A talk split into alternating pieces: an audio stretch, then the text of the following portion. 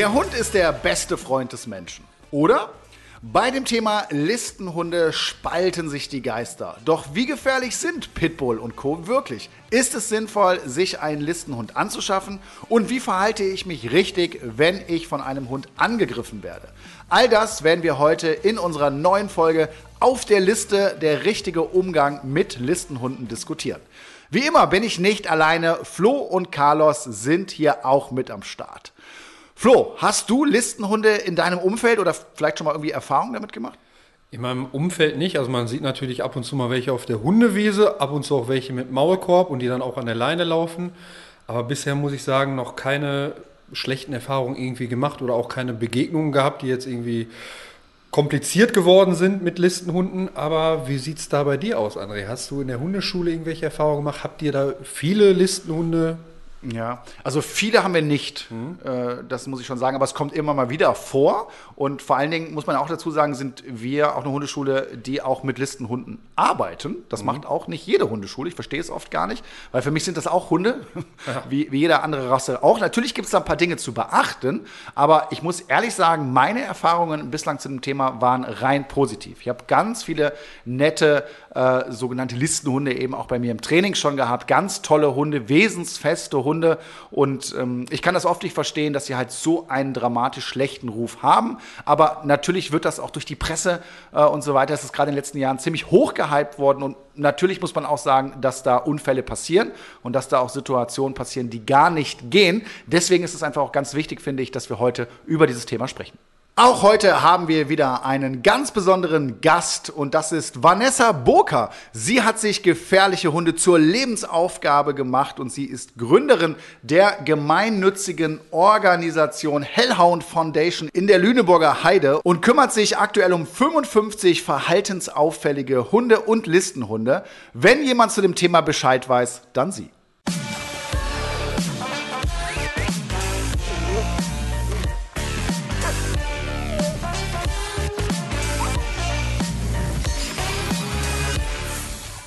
Ja, André, Listenhund ist ja so ein Begriff, womit viele vielleicht jetzt nicht unbedingt äh, etwas anfangen können. Was bedeutet der Begriff überhaupt und gibt es einen Unterschied zu Kampfhund und welcher Begriff ist überhaupt richtig?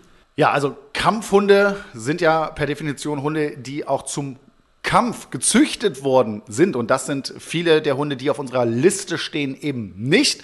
Äh, man muss dazu sagen, das ist auch von Bundesland zu Bundesland anders geregelt, eben je nachdem, welche Hunde da draufstehen. Und da muss man sich auch im Vorfeld informieren, weil das natürlich auch einige Konsequenzen mit sich zieht. Also erhöhte Steuer, teilweise besondere Prüfungen, die du ablegen musst, ein Wesenstest, eine Maulkorbpflicht. All diese Dinge muss man am besten im Vorfeld schon mal wissen. Und äh, für bestimmte Rassen gibt es in Deutschland auch ein Einfuhrverbot. Welche Hunde stehen denn überhaupt auf dieser Liste drauf? Ja, ich kann ja mal so ein paar exemplarisch nennen, die eigentlich dann immer mit dabei sind. Pitbull Terrier, äh, American Staffordshire Terrier, Staffordshire Bull Terrier, Bull Terrier, auch Kreuzungen dieser Rassen, das ist auch immer ganz wichtig. Und Hunde, deren Gefälligkeit im Einzelfall festgestellt wurde. Also es bedeutet völlig egal, welche Rasse. Ne, wenn dann da was passiert ist, äh, dann gibt es da genau die gleichen Konsequenzen. Sind denn deiner Meinung nach Listenhunde viel gefährlicher als andere Hunde? Nein, das würde ich aus meiner persönlichen Sicht definitiv äh, anders sehen. Also A liegt es in der Regel immer auch an der Erziehung und an dem Halter. Der entscheidet da eine ganze Menge. Und natürlich ist es so, äh, dass die Konsequenz bei solchen Hunden, wenn denn mal was passiert, höher ist als jetzt bei einem Dackel. Aber auch der kann natürlich ordentlich zulangen. Ne? Äh, aber ich glaube, dass es deswegen so ist, dass es so dramatisch gesehen wird. Diese Hunde äh, richten dann eventuell einen höheren Schaden an. Aber ich kenne ganz viele sogenannte Listenhunde, die total lieb sind, super erzogen sind. Äh, und es ist einfach sehr, sehr wichtig, dass man da nicht zum Beispiel aus Status äh, Symbol raus äh, sich so einen Hund anschafft, sondern dass man dann auch ganz genau weiß, was habe ich da für einen Hund vor mir, äh, was muss ich beachten und was sind die Ansprüche, die vielleicht auch so ein Hund mit sich bringt. Und wenn ich die nicht erfüllen kann, dann sollte ich mir zweimal überlegen, ob ich mir so einen Hund anschaffe.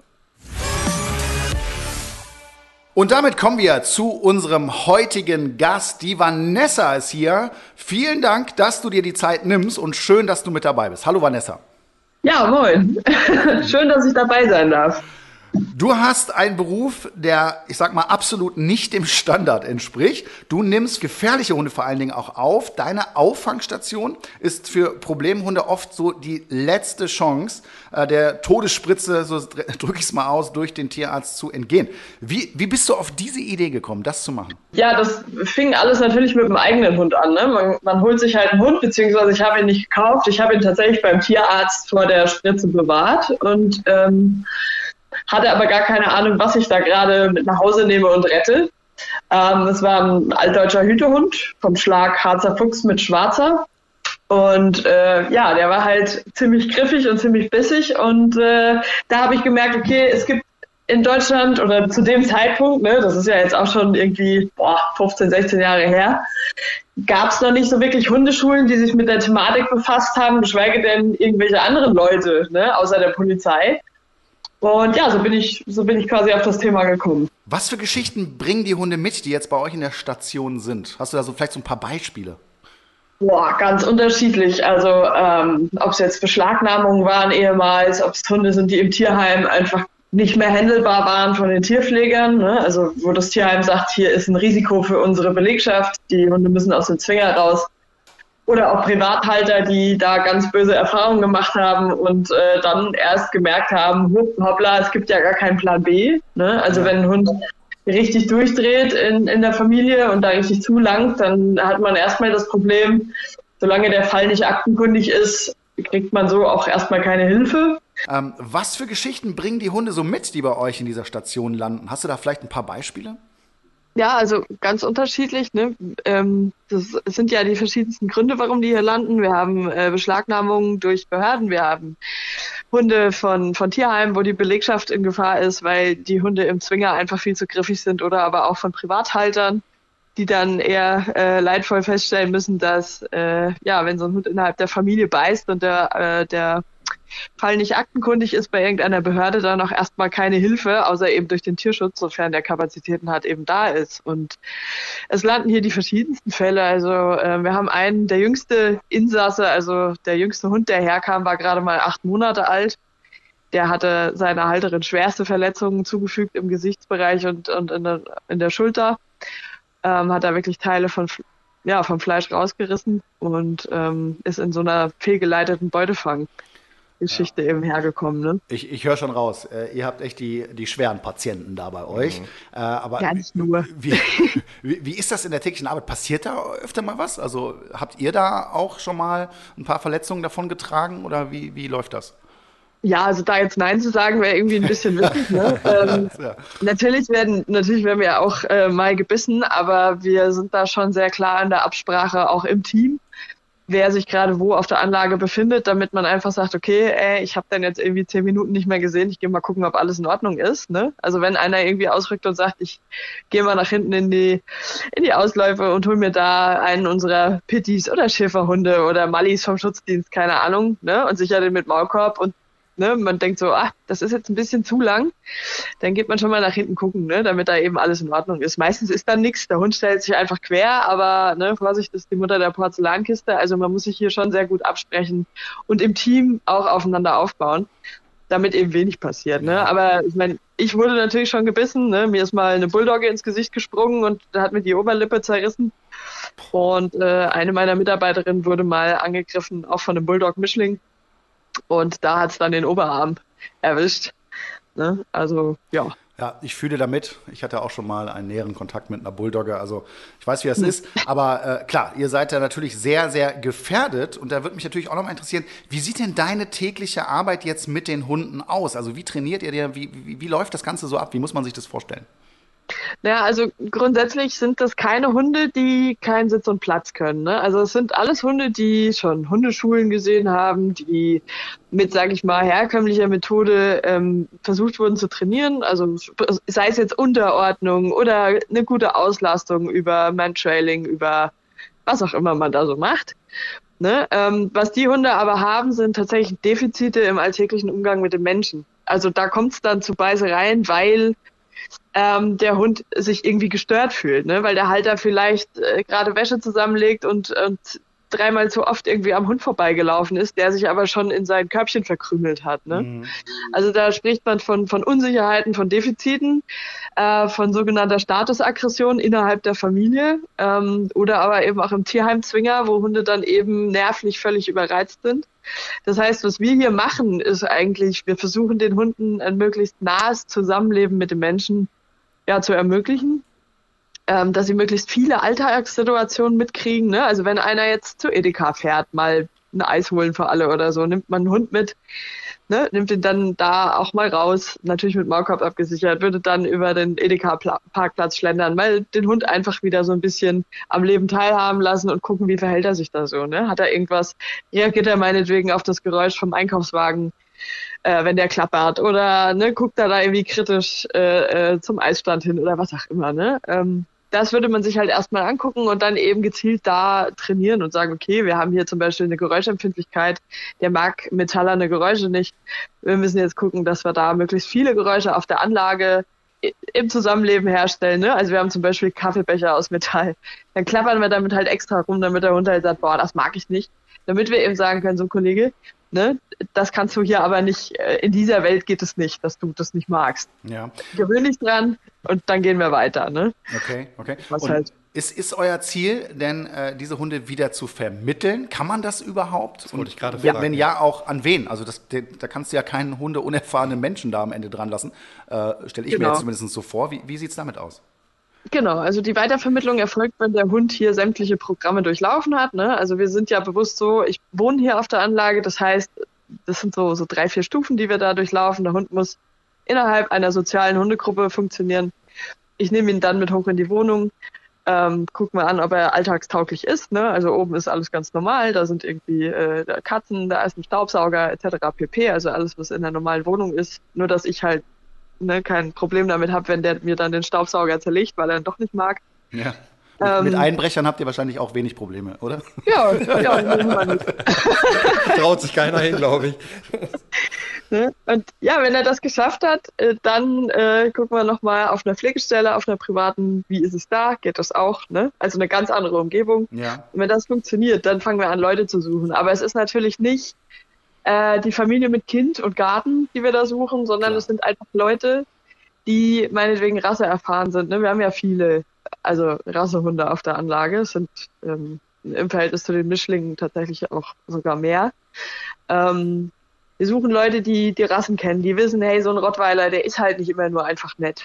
So, die können ja. auch mal einfach ein, ein, Grundstück bewachen oder die haben halt auch einfach mal keinen Bock, dass ein Fremder sie anlatscht und so.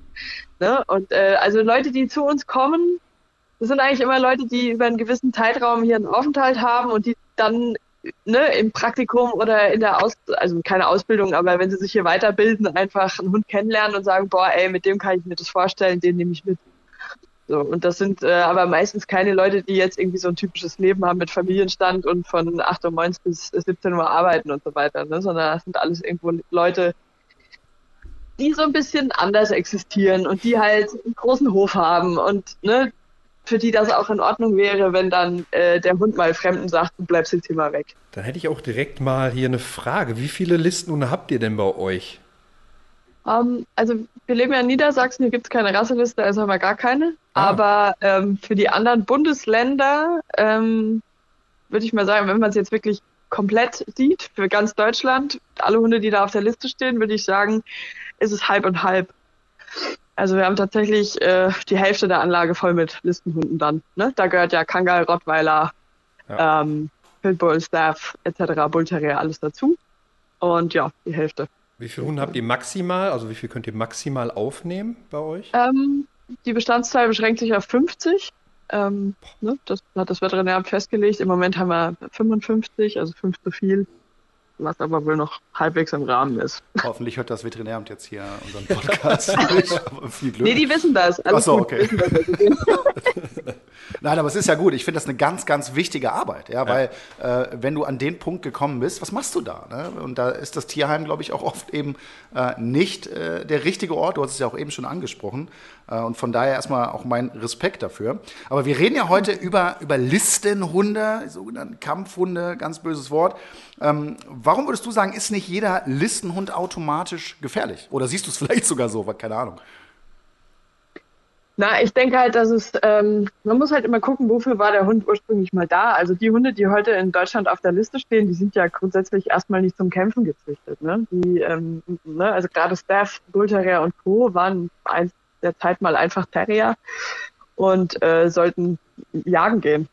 So, die richtigen Kampfhunde, die wir haben, die stehen eigentlich gar nicht auf der Liste oder beziehungsweise sie sollen jetzt aufgenommen werden in einigen Bundesländern. Das sind die Bulldoggen. Ne? Also die Engländer haben ihre OEBs ja nie für irgendeinen anderen Sinn gezüchtet, außer zum Kämpfen. Da gibt es ganz lustige Lektüre aus dem aus den Jahrhunderten, wo man diese Hunde wirklich nur in Stahlkäfigen halten wollte, weil sie eben so griffig waren. Damals hatten sie aber auch noch eine Nase und waren fit. Ähm, ich finde halt, dass man den Hunden ein Unrecht tut, wenn man da so ein Stigma da drauflegt und sagt, alles, was irgendwie einen breiten Schädel hat äh, und, und kattenhafte Augen, ist irgendwie Kampfhund. Ähm, weil es einfach ganz, ganz viele Hunde gibt, die sehr nett sind, weil die Halter halt einfach sachkundig und, und fit sind. Total. Und ja, und ich glaube, das muss man an der Stelle auch mal sagen. Also äh, ich, ich kenne auch viele Hundeschulen, ne, die zum Beispiel dann bestimmte Rassen gar nicht annehmen. Das kann ich nicht verstehen, sowas. Ja? Äh, weil natürlich gibt es äh, Rasseziele, ja, also auch Genetik, die da irgendwo eine Rolle spielt. Da bin ich auch ganz bei dir.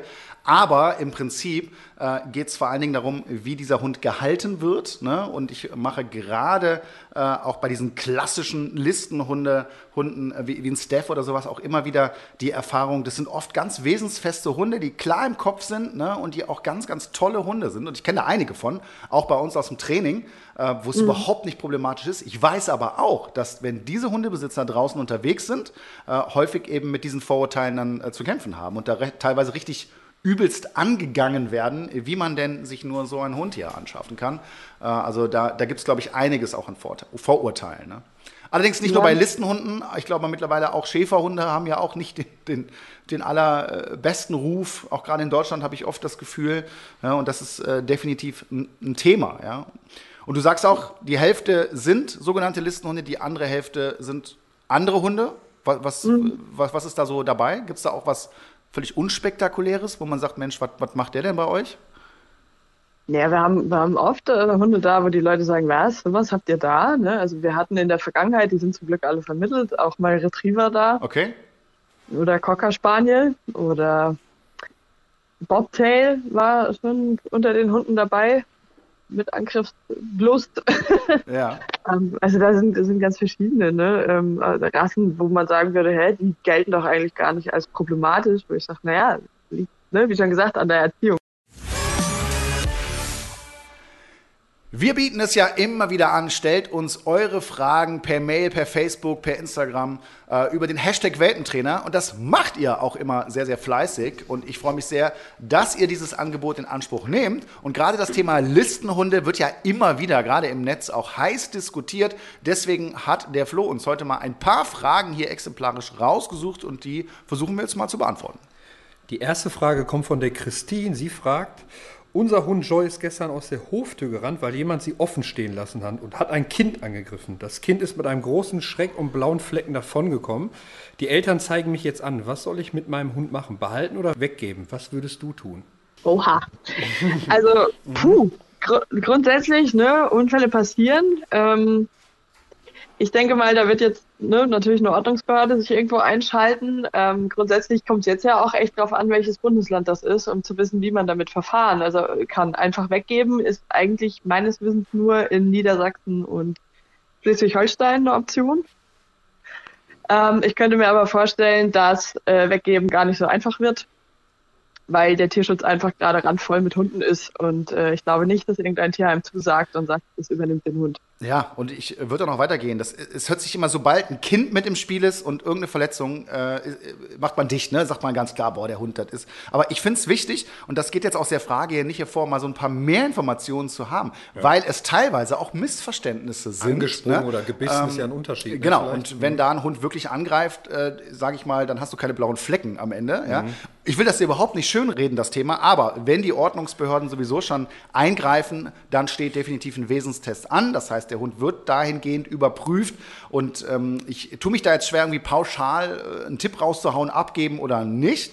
Ja, und äh, da sollte man schon ein bisschen tiefer reinblicken und erstmal schauen, was war das für eine Situation, warum ist das passiert? Hat der Hund generell ein Thema mit Kindern? Das wird ja dann auch nicht neu sein. Ne? Und was waren die genauen Umstände von dieser Thematik, äh, bevor man jetzt wirklich diesen endgültigen Schritt macht und sagt, dieser Hund muss, muss jetzt hier äh, weg. Ja, so, so unschön das ist, und ich habe selber drei kleine Kinder, ich möchte das überhaupt nicht schön reden, ne? aber ich habe auch die Erfahrung gemacht, in, bei solchen ähm, Vorfällen da mal genau hinzuschauen, weil es oft auch gar nicht unbedingt die Schuld des Hundes war ne, oder es einfach nur ein blödes Missverständnis war, der Hund dann aber für sein Leben abgestempelt wird und danach eine nicht so schöne Karriere beginnt. Ne. Von daher mhm. schaut da genau hin, aber da fehlen jetzt hier einfach auch die Informationen in der Frage.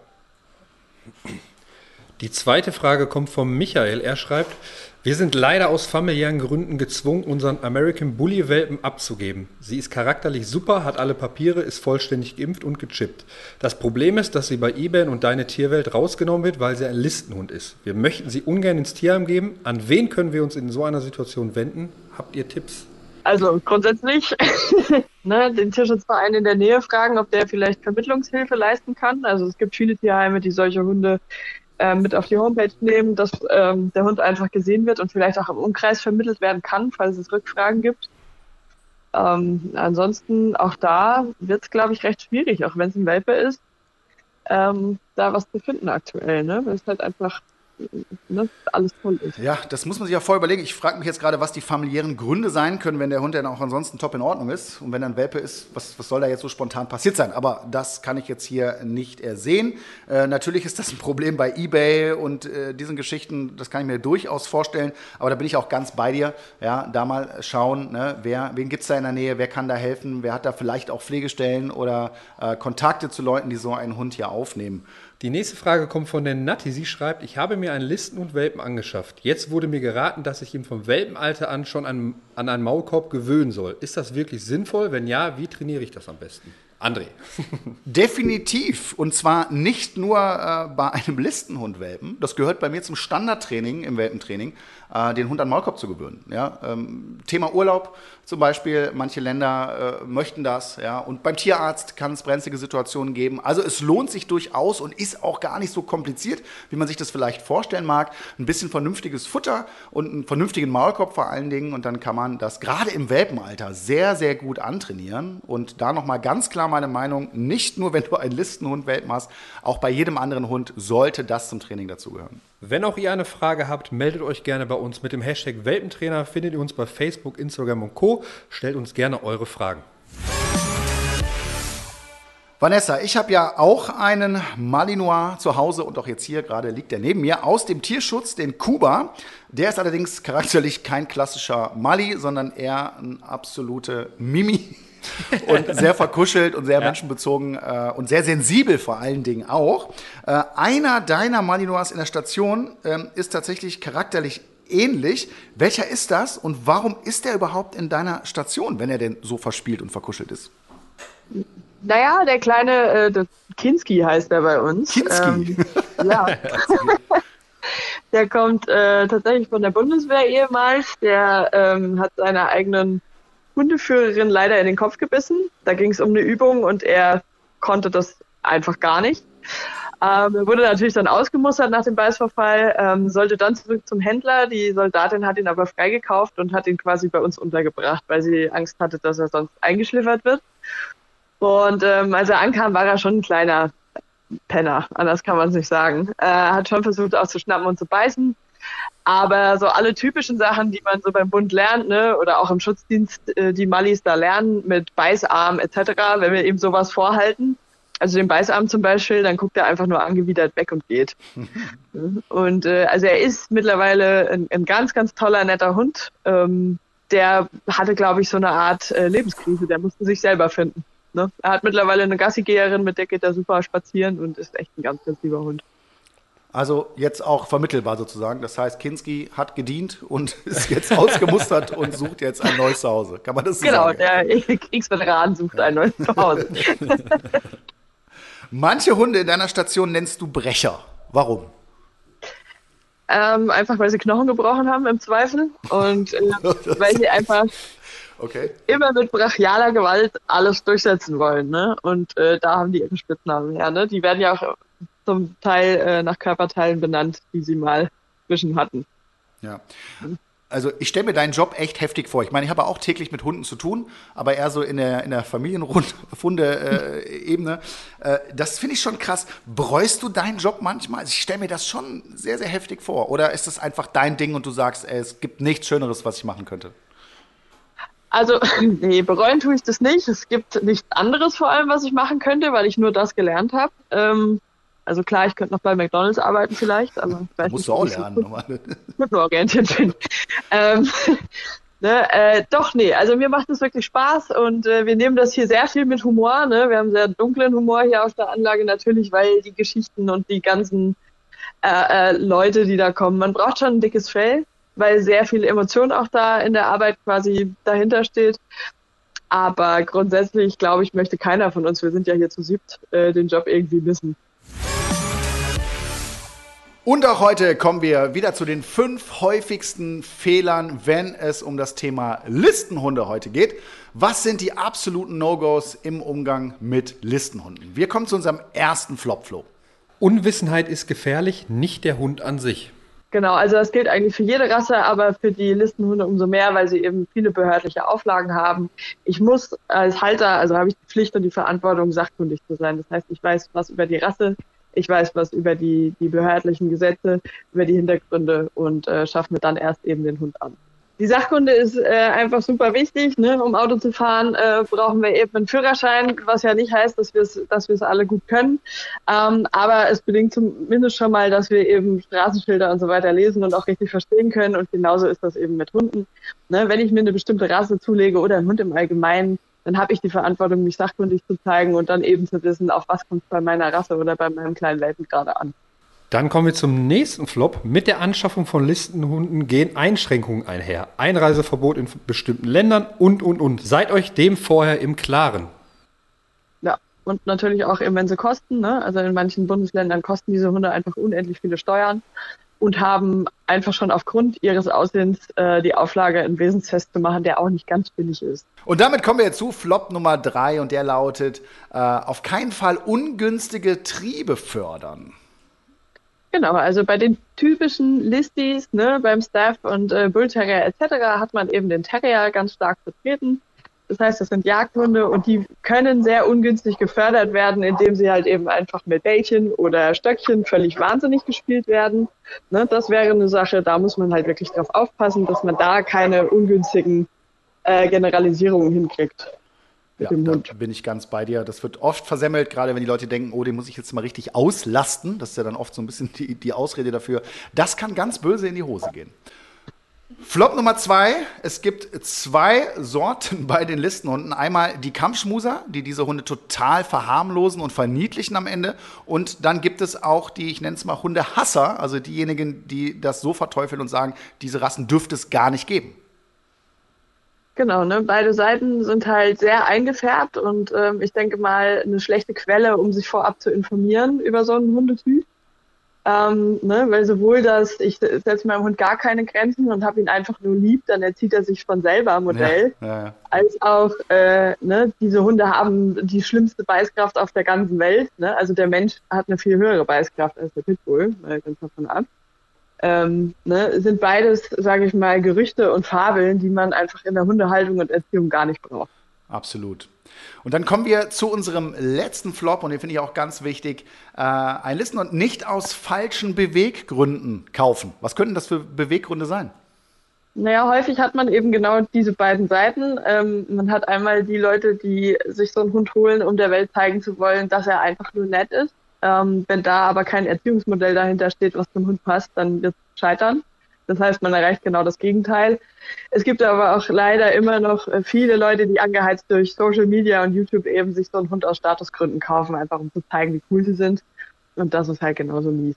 Ja, das finde ich fast noch gefährlicher. Und das sind dann oft diese Klischees, die dann aber teilweise auch erfüllt werden und dann am Ende auch nochmal dazu führen, dass der Ruf äh, dann äh, nicht unbedingt besser wird. Genau.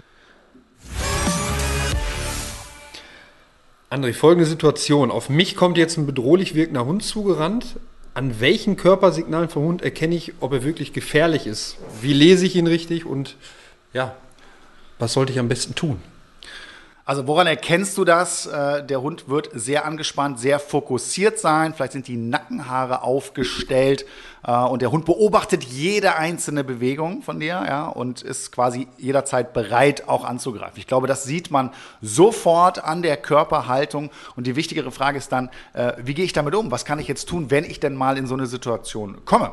Und hier gibt es ganz wichtige Regeln und die lauten nicht wegrennen. Das ist mal mhm. das allererste, weil Hunde sind Raubtiere und gerade auf so einen Moment warten sie dann. Und dann kann es wirklich brenzlig werden. Also nicht wegrennen, auch wenn es oft schwerfällt, aber die sind sowieso schneller als du. Von daher äh, wirklich beherzigen. Ne? Am besten ist, die Arme zu verschränken oder zumindest sich nicht so wirklich zu bewegen. Äh, körpersprachlich nicht so frontal Richtung Hund zu gehen, nicht anzusprechen und auch nicht anzuschauen. So gebe ich äh, das wenigste Konfliktpotenzial an den Hund weiter und kann dann eben abwarten, was jetzt passiert. Vielleicht schnüffelt der Hund an mir und geht dann auch weiter oder irgendwann taucht doch tatsächlich mal so ein Besitzer auf und regelt das Ganze dann für mich. Was ich auf keinen Fall machen sollte, ist den Hund versuchen zu beruhigen, was man oft macht so. Mhm ah, hallo, komm mal her, schnüffel mal in meine Hand. Ja, das äh, ist in solchen Situationen definitiv nicht zu empfehlen. Ruhig stehen bleiben äh, und abwarten, was passiert. Im besten Fall kommt man gar nicht in solche Situationen rein. Das sollte schon im Vorfeld verhindert werden, aber hin und wieder passiert es und dann ist es auch wichtig, wie muss man sich verhalten. Macht das genauso. Würdest du sagen, dass jeder Hund, der seine Zähne zeigt, auch direkt kampfbereit ist? Nein. Also das Zähnezeigen, das Fletschen von Hunden ist ja oft auch eine Art Warnung, ja, dass er sagt, hey, komm mir jetzt hier gerade nicht zu nah. Ne? Äh, es gibt unterschiedliche Situationen, äh, wo der Hund eben so ein Verhalten zeigt, aber das heißt nicht zwingend direkt, dass mein Hund jetzt kampfbereit ist und jetzt jede Sekunde angreift.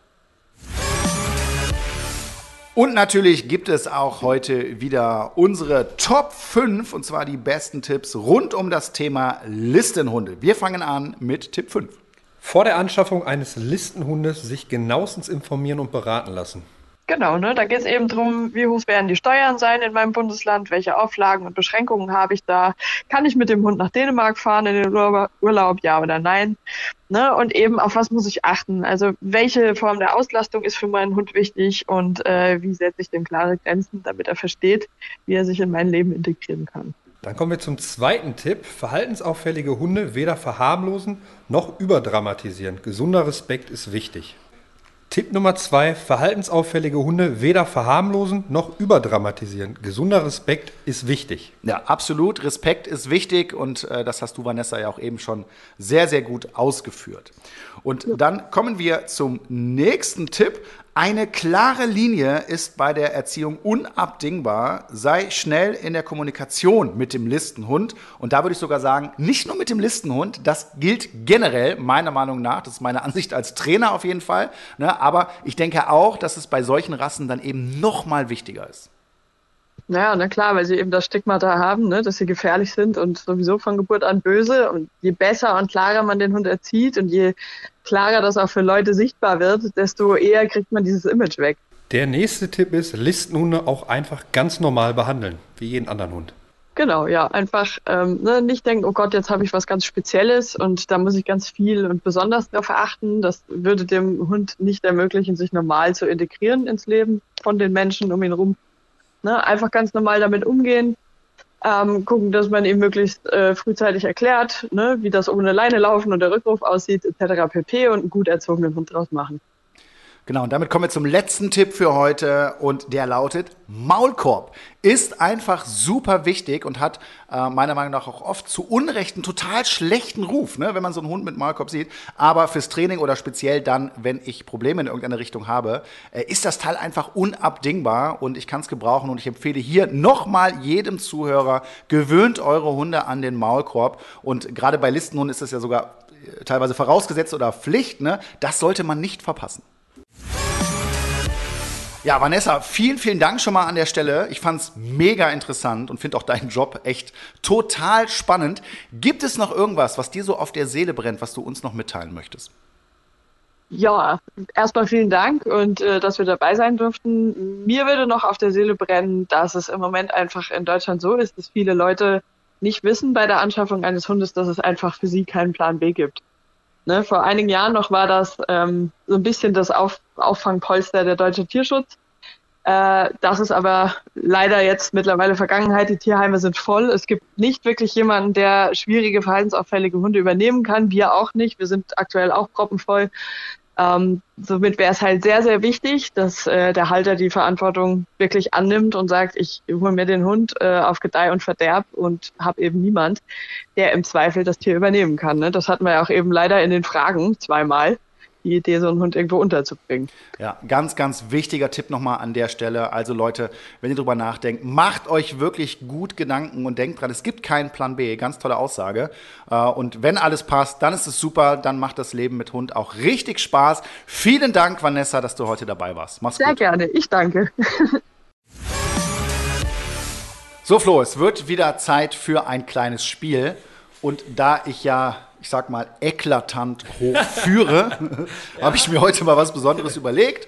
Ja, äh, heute hast du mal die Chance, dir einen, äh, ich würde fast sagen, kostenlosen Punkt zu sichern, aber nur dann, wenn du heute auch gut mhm. aufgepasst hast. Mhm. Ich stelle dir vier Fragen zu unserem heutigen Thema. Wenn du drei davon richtig beantwortest, dann bekommst du heute den Punkt. Ja. Alles klar? Ja. Dann fangen wir mal ganz entspannt an. Wie viele Hunde hat Vanessa gerade in der Betreuung? Da habe ich natürlich aufgepasst. 55, weil eigentlich dürfen sie nur 50 haben, aber ist abgeklärt. Oh, und kann er es sogar noch ausführen. Da hat er wirklich zugehört. Punkt geht an dich. Zweite Frage. Wie viele Hunde sind davon Listenhunde? Ich glaube mich zu erinnern, dass es 50 Prozent waren. Ich sehe schon, du bist ja? heute gut dabei. Okay. Ja? ja? So, jetzt wird es ein bisschen schwieriger. Nenne drei Listenhunderassen. Also drei Hunderassen, die auf der Liste stehen. Ja, Pitbull Terrier, äh, Pitbull Terrier. Ja. American Stafford Terrier. Ja. Und Stafford Bull Terrier gibt es auch noch. Ja. Damit hast du den Punkt schon gemacht. Ich stelle dir trotzdem noch eine Frage. Ja. Welcher Biss ist gefährlicher? Der eines Hundes oder der eines Menschen? Ja, da kommt mein Galileo-Wissen äh, mir zugute. Ein Menschenbiss hat mehr Keime als ein Hundebiss sogar. Ja. Also, ich sehe schon, heute läuft bei dir alle Fragen richtig yeah. beantwortet und deswegen bekommst du heute diesen Gnadenpunkt von mir. Geschenkt. Ich danke dir, ich danke dir. Gnädig.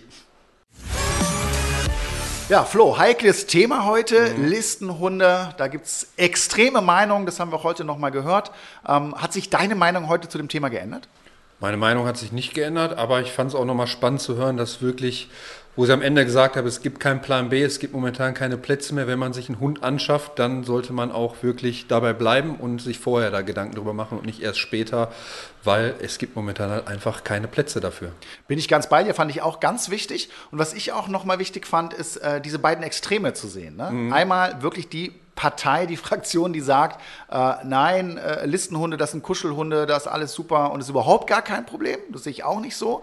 Aber eben auf der anderen Seite äh, dieses Verteufeln und diese Angstmacherei vor diesen Hunderassen, auch das ist eine extreme Meinung. Und ich glaube, äh, da ist man genau in der Mitte. Das sind tolle Hunde, aber ich glaube, wir sind uns alle einig, wenn wir sagen, dass es dann doch auch hier wieder am anderen Ende der Leine liegt. Macht euch also Gedanken, wenn ihr überlegt, euch so einen Hund anzuschaffen. Und das war es auch schon wieder mit unserer heutigen Podcast-Folge zum Thema Listenhunde. Ich hoffe, es hat euch gefallen und ihr seid auch wieder in zwei Wochen mit dabei mit einem neuen Thema und mit Flo und Carlos. Bis dahin wünschen wir euch alles Gute. Ciao. Tschüss.